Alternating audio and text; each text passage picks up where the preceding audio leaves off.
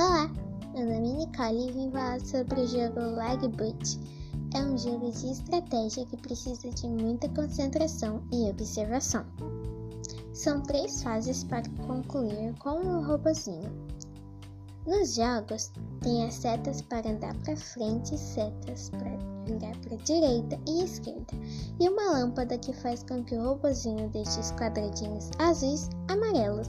Para isso, ao clicar na lâmpada, ele pula e deixa os bloquinhos amarelos. Também tem o P1 e o P2.